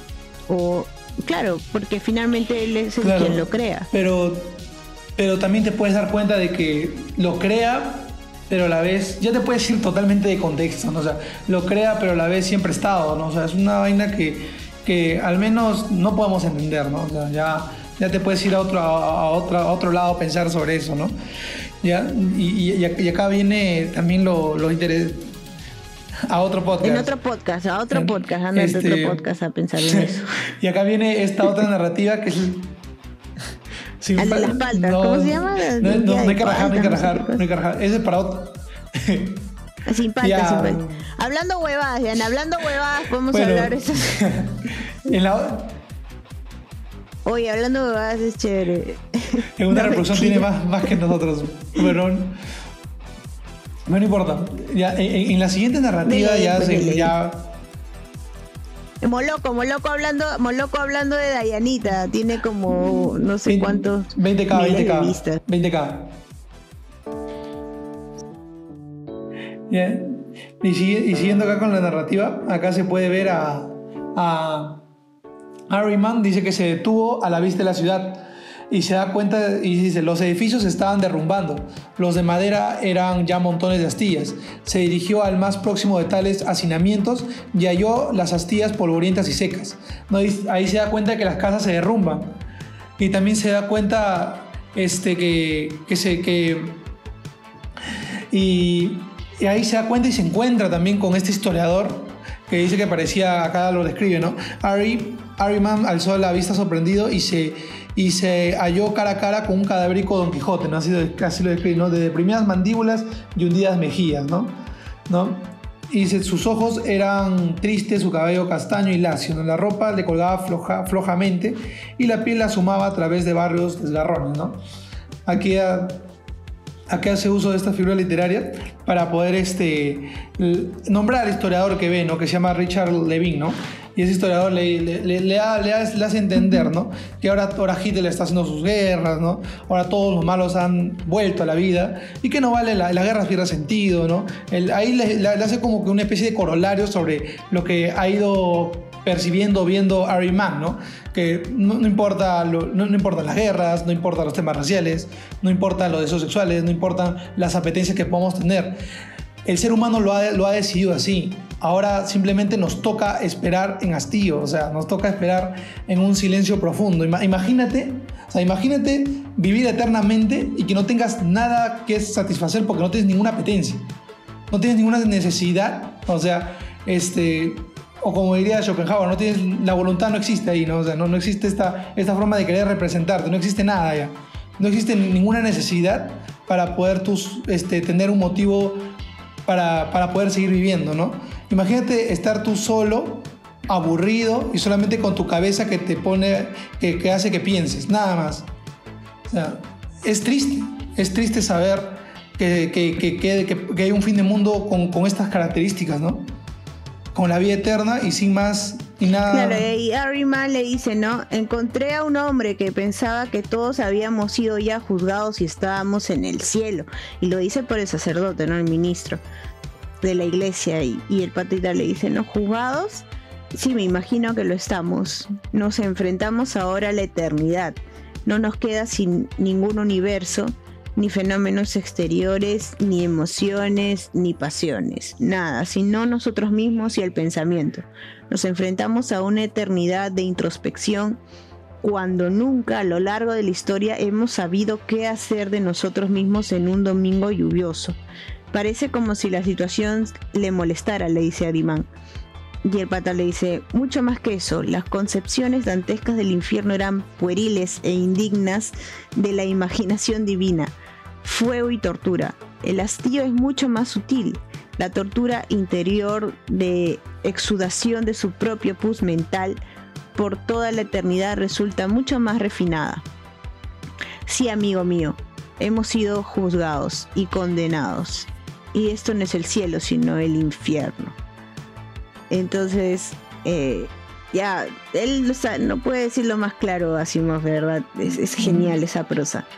Está diciendo prácticamente que como hemos vivido tan cegados por, este, por estas situaciones que hemos visto en los otros hombres, ¿no? El trabajo, el odio entre nosotros mismos, el, desenfreno, entre otras pasiones, no nos hemos dado cuenta de que eh, no hemos podido, no hemos aprendido a buscar en nuestro interior. ¿Qué hacemos si es que vamos a tener que, lidiar con nosotros mismos para siempre? O sea, para siempre Javier va a existir, para siempre va a pensar, para siempre va, va a sentir, ¿no? Entonces no, somos capaces de, de, de, entender esos conceptos y tampoco somos capaces de sentarnos a meditarlo.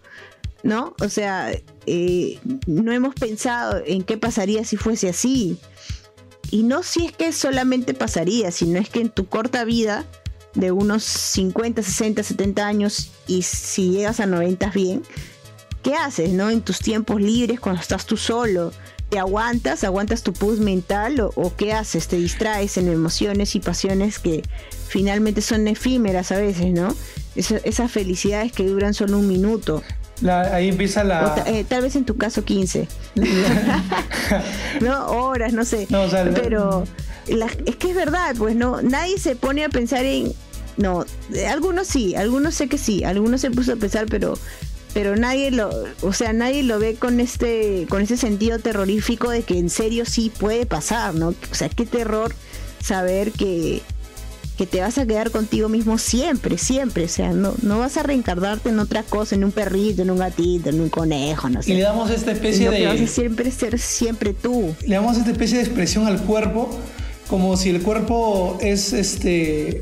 el cuerpo es, es, algo que. Este, es algo que se, que, que, se toca, que se ve, ¿no? Pero no, le damos, pero no nos hemos puesto a pensar este, qué sería vivir con nuestro cuerpo toda nuestra vida, ¿no? ¿Qué sería tener esta concepción de, soportar el... O sea, no solamente el cuerpo, hablamos de la conciencia en sí, del, no sé si decirle alma, espíritu, yo le digo conciencia, vivir siempre con esta conciencia de... Y, lo más curioso es que uno se da cuenta de que a través del tiempo uno no es el mismo, o sea, tú no eres el mismo Javier que de 8 años, ah, no, ni yo, nadie es el mismo de 8 años, todo el mundo ha cambiado muchísimo. Y esa es la evolución, o por darle una palabra, ¿no? El cambio que tiene la misma conciencia. Entonces, ¿hasta qué punto podría llegar si es que eso fuera infinito? Y nunca acaba, o sea, siempre estás ahí en evolución constante. Entonces, tal vez llega un momento en que te hartas y dices, no, ya no quiero más, ya me quiero morir, ¿no? No lo sé. ¿Y, quién puede saberlo? La verdad, eh, ya es incógnita, pero acá este, Asimov te da esta, este después de esta incógnita, ¿no? Y es un después muy, muy, muy triste, muy, muy horripilante hasta. Claro, la mayoría, se, la mayoría se ve, se ve agobiado por esa, por esa carga de inmortalidad.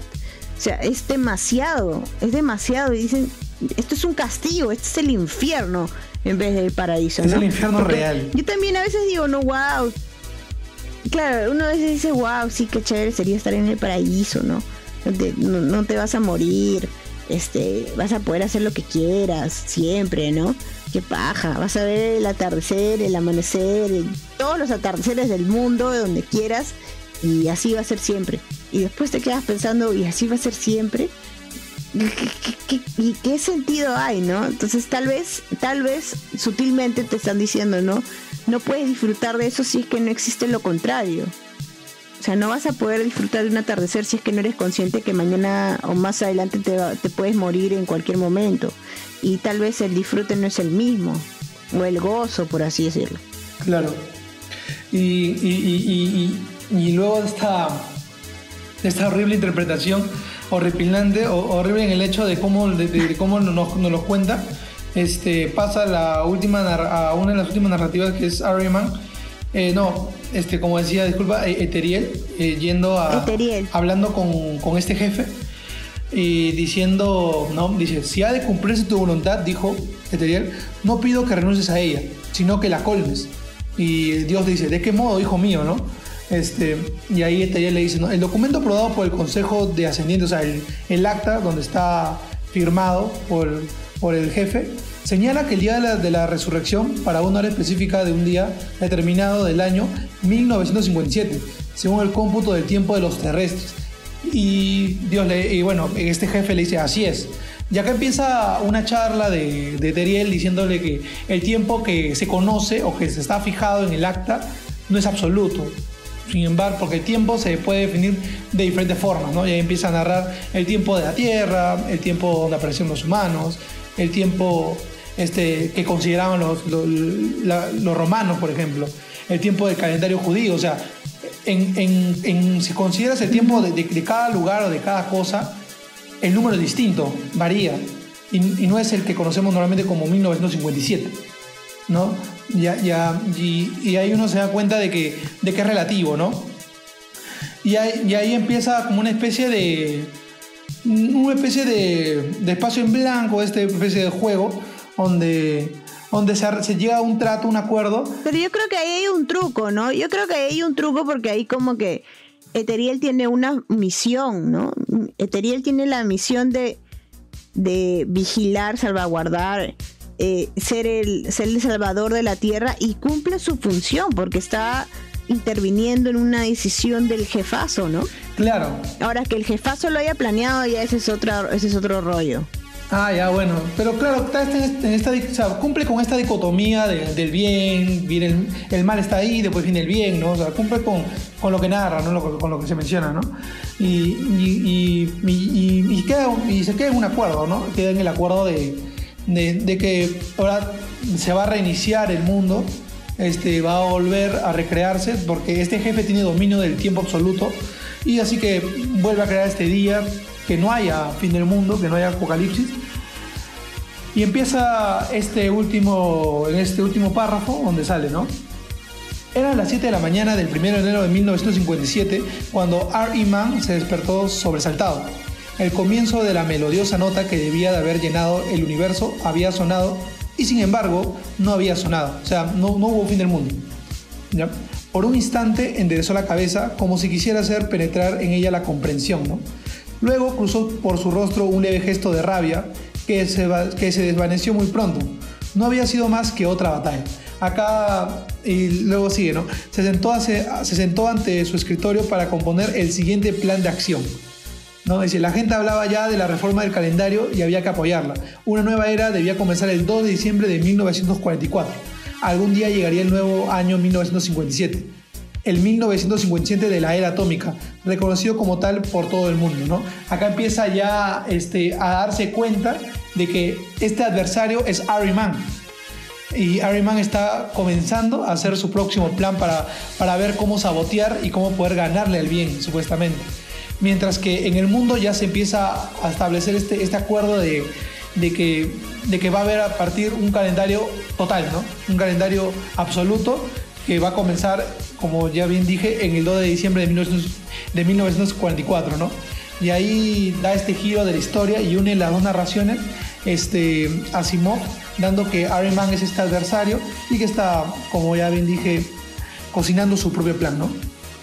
No va, va, este... Oye, ¿sabes lo, lo paja, lo paja de, de este, de Asimov, por supuesto? Una mente tan genial para la creación. Es que supuestamente todos pensamos que el día del apocalipsis es el día del enfrentamiento final entre el bien y el mal, ¿cierto? Es la última batalla, supuestamente, de todas. Pero en realidad, según el, eh, o para la ficción en el cuento, eh, es una es un final creado por el mismo jefazo para que eh, el, eh, para iniciar otro nuevo, ¿no? Otra nueva que es totalmente desconocida para nosotros. Bueno, para para la humanidad, ¿no? Y que ahora el diablo va a tener que idear otro plan. Y, y, y al parecer ya no es el mismo que nos han contado en el Génesis, ¿no? O sea, trayendo aquí a este cuento ficcional a, una supuesta realidad sería de que todo lo que nos hemos enterado, todo lo que hemos, lo que sabemos hasta ahora, ya no sería cierto, ya no sería así. O sea, todo, toda la historia volvería desde cero, en blanco. Y, y por eso es que supuestamente el adversario tendría que crear algo nuevo porque, porque hay una batalla totalmente diferente, no se va a repetir el mismo apocalipsis, no va a haber un día de juicio final, no va a haber una trompeta, ya no, eso ya pasó, eso ya fue. Entonces tiene que haber algo nuevo y, y, ahí es, es la gran incógnita, ¿no? O sea, Simov te deja como que perplejo al punto de decir, ¿cómo sería algo nuevo? ¿Cómo sería una historia nueva, sin el Génesis, sin la Biblia, sin, la, sin el fin de la, de la humanidad, como le dicen las culturas, ¿no? algo totalmente distinto. Deja con esta incógnita, ¿no? Pero, pero acaba de manera magistral, ¿no? Acaba el cuento de manera este, fulminante y, y, el cuento termina con, con esta reflexión que bien dices y que deja mucho que pensar en realidad. Y que uno, y luego de leer el cuento, uno se pone a sentar y que dice, ¿no? Eh, ¿Estará bien lo que estoy haciendo? ¿Estará bien este, trabajar todos los días? No, o al menos hace salir de tus casillas, ¿no? Por un momento y, hace repensar este, las construcciones que uno tiene o que uno se forma como sociedad, ¿no? Porque en este cuento se mencionan muchos temas, ¿no? Como ya, ya, habíamos dicho, es un tema, por ejemplo, muy actual, el racismo, ¿no? Este, se, se, se deja entrever como algo que realmente no tiene sentido, ¿no? y que siempre, siempre, siempre se ha dicho que no tiene sentido. O sea, siempre ha habido esta, esta como visión, o sea, al menos en la, en la última era moderna, siempre ha habido esta como visión de que no tiene sentido el racismo. ¿no? Luego la Segunda Guerra Mundial ya se, ya tiene esa como visión. ¿no? Y, y, aún así hay, existe, persiste todavía.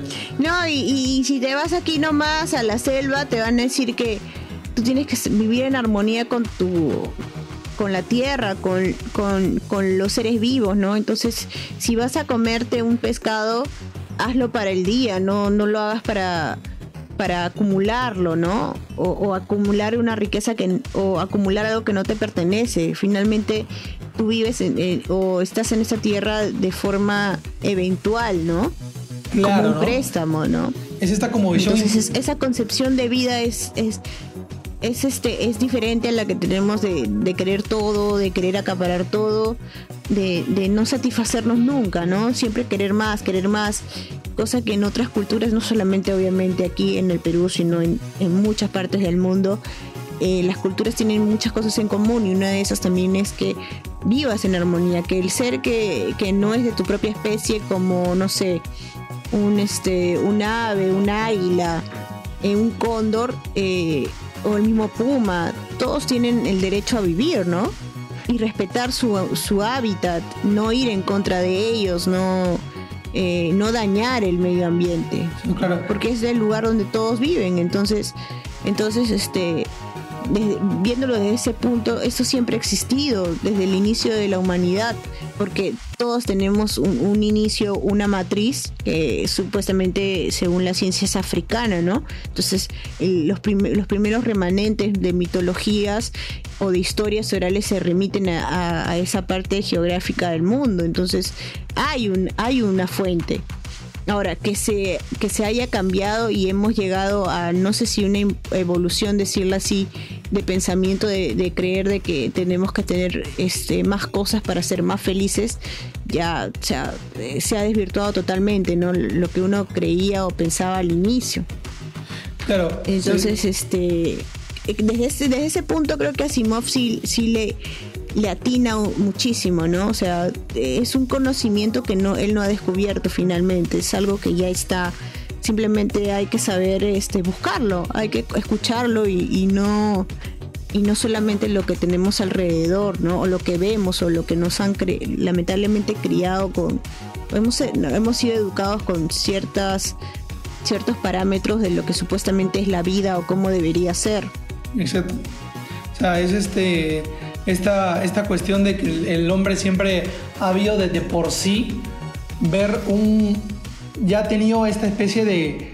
El hombre ha ido formando este concepto de vivir para buscar una felicidad, una felicidad plena, de, de, de querer ser felices, entre comillas, por siempre, para siempre. ¿no? O sea, y en esta búsqueda se ha, ha, empezado es como, es, es como un, una persona que agarra un balón de fútbol americano y empieza a correr hacia la meta empujando a todos los demás y, y, queriendo simplemente conseguir su objetivo que es llegar a ser feliz para siempre. Y en esta búsqueda de su felicidad, de, de, de, de esta felicidad ya construida, este, por varios parámetros, por varios parámetros históricos, ¿no? de, religión y de filosofía este, ya establecida, este, este, en, en esta búsqueda es, daña lo demás, ¿no? Daña los diferentes conceptos que se tiene de, de, de cultura, ¿no? De este concepto de, de comprender este, que, no, que el ser humano no es el único que vive en la Tierra, sino que se debe a muchas cosas. Se debe a los animales, a las plantas, a los organismos que viven en el, en, en, en el ser humano, ¿no? O sea, no somos los únicos que, que estamos acá. Y que también es, válido, es tan válido que digamos, si lo ponemos en un contexto actual y en estos planes conspiranoicos, es tan válido que, nos, que, que, que, nosotros hayamos creado el virus como es tan válido de que haya sucedido por evolución natural. O sea, es tan válido como lo quieras ver. Ya la verdad se puede descubrir luego, quizás. Pero es tan válido las dos formas. O sea, no es como que, no, ah, ya, pucha, apareció un virus, ah, nosotros nosotros lo inventamos. ¿Por qué nosotros? ¿Por qué necesariamente nosotros? ¿Por qué no puede ser la evolución natural que está, que está harta de, de, de, de que nosotros, infringir, que nosotros abusemos de ella y que simplemente ha repercutido en esta, en esta concepción que no entendemos de lo que es la naturaleza y ha repercutido en la creación de un virus? No, o sea, no sabemos, es tan válida las dos posiciones, ¿no? O sea, como, la, como una tercera o una cuarta posición. O sea, se escapa realmente lo que, lo que nosotros entendemos. Es que sabes cuál es el problema que cuando uno cuando uno interioriza eh, el concepto de que no existe nada más allá o que no no hay un significado mmm, no sé si ponerle sagrado, pero no, no tengo la palabra exacta, pero voy a poner esa de ejemplo, ¿no? De, de la importancia de la propia vida de un árbol, de una flor, o sea, esta, esta, esta, esta visión de que ello no tiene sentido, que es simplemente materia en funcionamiento, igual que nuestras neuronas ahora. Exacto. Eh, que están funcionando para poder crear unas palabras y transmitir el mensaje. Entonces, esta forma pragmática para mí de ver el mundo nos ha llevado hasta ello, ¿no? O sea, de ver como que si el árbol fuera un, un adorno natural, ¿no? en el mundo y nada más. Y que, si nos bajamos unos cuantos, unos 10 para, para sembrar cualquier cosa, bueno, no hay problema, pues no. Pero en realidad tú vas a una comunidad indígena y es totalmente diferente, ¿no? Piden permiso y hasta perdón por hacerlo es, otra cosa, es otro mundo, ¿no?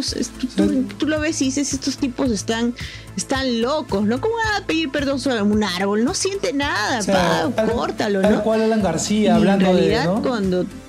Tal cual, hablando Alan García en unos... Igual que Alan García hablando en, sus, en, su, en una de sus frases más estúpidas. sí, sí, sí. Esos ah. son los de no son no son no son peruanos de primera clase. Son de son, no son la típica, ¿no? o sea, estos estos tipos están están yendo en contra del progreso, en contra ¿qué, qué, tal, tenemos petróleo, tenemos gas, tenemos eso causa frustración. Causa este pero es que es que el problema aquí, el problema aquí es cuánta gente cree en lo mismo, a cuántos nos educan creyendo en eso, claro, de que o sea, de decir, la por ejemplo, es mierda, o sea, así, es mierda, no, no existe, no es cierta, no es la realidad. Y cuando tú dices eso es ficción, ah, entonces eso no existe, entonces esas historias son, ay, no sé, pues alguien se las ha creado y ya está. Eh, pero, es, pero no es igual que tú nazcas y, y, crezcas con una educación que te diga que eso sí es cierto. Claro, Porque cuando te dicen eso, tú lo interiorizas y dices, wow, sí tengo que respetarlo. O sea, todo viene desde ahí, todo parte, desde cómo cómo creamos el concepto de nuestro entorno, de la realidad y de la propia vida. Exacto. Ese es el, ese es el problema. ¿cómo, ese, pero, pero estamos ya en una sociedad, por eso, lo mismo digo, ¿no? estamos en una sociedad que, que cree que, que, está en el, en, en, el, camino correcto, cuando no, cuando no se trata de ver de correcto o no correcto, sino, sino simplemente se trata de ver de que estamos en un camino. O sea, estamos en un camino que no comprende, porque se, o sea, este camino se está encerrando más en la idea de que no comprende lo demás. O sea, no, no comprende esta otra como visión de que pueda tener las cosas. Que no, que no está mal adorar el sol. acá en la cultura del cristianismo adoramos a alguien que no vemos. O sea, es también va a lo rayado. Oye, eso me hace acordar y creo que ya, ya, está, ya estamos volando en el podcast. Quienes escuchan hasta este punto es, pucha, un hincha un chacérrimo. Pero eso me hace acordar, ¿sabes qué? En mi chamba, no voy a decir en dónde porque más fácil me votan. Solo que en mi chamba, el jefazo, jefazo, jefazo, así tipo el dios, me acuerdo que estábamos, este, ¿qué estábamos celebrando? Ah, ya, la cena navideña, la cena navideña y, y, obviamente pues en la cena navideña estamos celebrando el nacimiento de Jesús, pues, ¿no? Es lo clásico y salen, pues no, unas monjitas llegan a la cena navideña que eran de una, de una orden, realmente no me acuerdo cuál, pero están con su, estaban ahí paradas y iban a hacer la oración pues antes de comer la cena. Y trajeron unos cánticos, ¿no? Unas, unas hojitas con las letras de las canciones. Y todos teníamos que pararnos y cantar, ¿no? Aplaudir. Los que no cantaban aplaudían. Entonces, obviamente me veías a mí con mi cara de, ¿no? de pocos amigos queriendo comer, aplaudiendo, Pero llega un momento clave en, esta historia en la que la monjita dice, bueno, ¿saben qué? Van a tener que hacer una cola todos para que puedan besarle los pies al niño. Yo, ¿qué niño? No veo ningún niño por acá. Y, ve, y las, la monjita saca de no sé dónde un niño Jesús de cerámica, pues no, la clásica del, nacimiento. Y yo la miré y dije, ¿qué? ¿Quiere que bese un, pedazo de materia de, cerámica? Y, y, man, se hicieron un colón de gente yendo así como si, no sé, ya, tú has visto la cola cuando reciben la hostia, ¿no? Claro, claro. Ya, igualito. Hacen su cola, hacen su cola y todos estaban así con la cabeza gacha eh, con las manos así este, juntas, como que oraban y, llegaban donde la monjita y le besaban eh, los pies a, esta cerámica que supuestamente representa al niño Jesús. Y yo estaba horrorizada, decía, no puedo creer que, que, hagan eso, o sea, ¿qué es eso? ¿Me entiendes? O sea, el humano se le va y le da un beso a la cerámica y no puede creer que una flor tiene vida, o que siente, o que percibe el mundo. O sea, esto es, esto es de eso, locos. eso es tan igual de- Realmente es de locos. Eso es tan igual de aceptable como que alguien quiera adorar al sol. No, no se escapa. Uno, uno cree en lo que, en lo que realmente No, pues hace, ya, ¿no? pero el, el sol, el sol tiene vida, no estamos hablando de un una cerámica, no estamos hablando de que alguien venga y, y adore un, este, no sé, Es la como visión. ¿no? algo que no, no tiene sentido. Y es como que yo me pongo a adorar a mi mueble, man, a, a mi Mm. biblioteca, no sé. religión. O sea, o sea, y, y, y, al, y al contrario de eso, te pones a, a, a depredar y a matar cosas que realmente tienen vida, ¿no? O sea, e- eso es, eso es lo paradójico. El humano adora cosas que no la tienen, cosas que él mismo ha creado. Exacto. O sea, su propia creación para él es, es, es motivo de adoración, pero, sin, pero, pero cuando volteas a ver la naturaleza y todo lo que ella nos da, que nos hace vivir finalmente, ¿no? Somos una cadena. Eso no lo adoras y sientes que no, o sea, no, no, no tiene sentido, pues no adorar al árbol, adorar a la No, flor, claro, y- o sentir cier- cierto cierta este, comunión con ellos. No, no, eso no puede existir.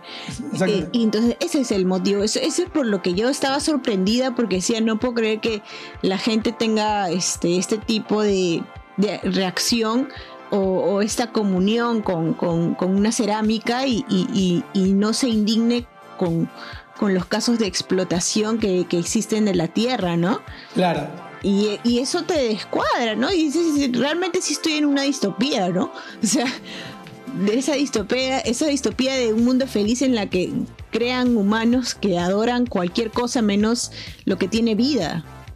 Y hasta lo rechazan y lo odian. Entonces, ya pues te quedas con esa sensación de que finalmente este es el infierno, ¿no? Si es que va a haber uno, se parece mucho a este. Wow, todo un tema este, que realmente da que pensar y da que reflexionar y repensar y, y, tra- y tratar de. Bueno, de- sí, solo de estas cosas solo ¿no? las puede lograr Asimov, creo. Sí, a Simón en un Sí, cuento de 10 definitivamente. páginas nos ha dado, imagínate que te leas los demás cuentos, te, realmente este, te, te causa un nuevo mundo, ¿no? ¿No? Y bueno, esto creo que sería todo el cuento. Sí, hay, hay- hay cuentos, hay novelas, hay libros, hay, hay historias de las que tú no sales igual, ¿no? Hay una Y producción. este es uno de ellos, definitivamente. Hay una producción. Y creo que... O sea, la carga, la carga significativa de este cuento es, es y, y- y posiblemente lo que hemos hablado es poco. sí, Posiblemente hay mucho más que tira para muchas horas, cuento. tira para horas. Hay más simbología, tal vez. De, todas maneras, ¿no? O sea, esto es un, análisis este, breve, este, que va más de que va una hora, pero es un análisis breve que va, que va y, al menos te, invita a que puedas cuestionarte tú mismo también, ¿no?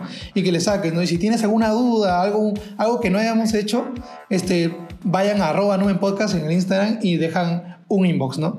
Nosotros estaremos prestos a escucharlos porque también queremos ya conocerlos, queremos saber quiénes son las personas que nos están siguiendo. Así que, eh, por lo menos con este cuento, es un, buen relajo para poder este, luego con el siguiente episodio seguir con el Quijote. Así que espero que les haya gustado, ¿no? Ya saben, mm, vayan a darle a seguir a arroba Podcast en el Instagram. Este, poco a poco vamos creciendo, vamos creciendo esta pequeña comunidad. Eh, y, y nada, ¿no? Andrea, tus últimas palabras. Oye, pero, pero ¿no crees que ya de- deberíamos abrir ya el, el diálogo con alguien más? Sí, no, claro, o sea, ya empezamos ya con los... O sea, con, con el mensaje en el, en el- inbox del, del Instagram. podríamos, podríamos poner un, podríamos poner una fecha, ¿no? Un cuento tal o ustedes nos recomiendan un Claro, cuento. que hacemos una transmisión en vivo en Instagram. Les fascine y que quieran hablar.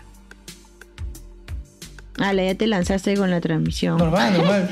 Hoy sí. un podcast, hoy, pero ya sí- bueno. hoy si mis, si mis Lo amigos que, hacen lo que salga, pues no, total. Si mis amigos en transmisión en vivo, ¿por qué nosotros no?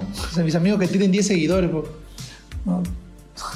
Y nosotros queremos 35, ya, ya estamos... Bueno, sí, pues no. Todo es posible. Hoy, si Ya que, nues- que nuestras viejitas nos escuchen ya es bastante. La verdad que sí. Así que, bueno, espero que les haya gustado y, y gracias, ¿no? Gracias por estar siguiendo este- esta especie de, de iniciativa, ¿no? Que realmente, este, mientras vemos los resultados, más nos motiva a poder seguir haciendo Oye, podcast. sí, ¿cuántos, cuántos hay, cuántos hay- cuántos seguidores tiene en Spotify? Y que, han, y que han escuchado, ya hay 10, han tomado ya la hay 10, molestia de este, constantes, pero las reproducciones son más, ¿no? Ya vamos este, poco a poco juntando esta especie de, de, esta, esta comunidad ¿no? muy bonita que, que, que nos está alegrando los días al menos de cuarentena. Así que Gracias a los 10 gatitos, de verdad. vayan, denle a seguir a, a Noven Podcast y con nosotros será hasta el siguiente episodio. Esperemos, yo, yo creo que sí, ya hablaremos, ya hablaremos del Quijote, Gracias. si no, o si no de otro, o si no de otro cuento. Nos vemos, chao. No, el Quijote, el Quijote no vamos a parar hasta terminarlo, pero ah, no, eso sí, eh, en, en el interín pues hacemos otros cuentos para que así es. no todo sea monotemático. Ajá, Así, nos vemos. Así que chévere, gracias por escucharnos. Esperamos sus comentarios. Bye. Chao.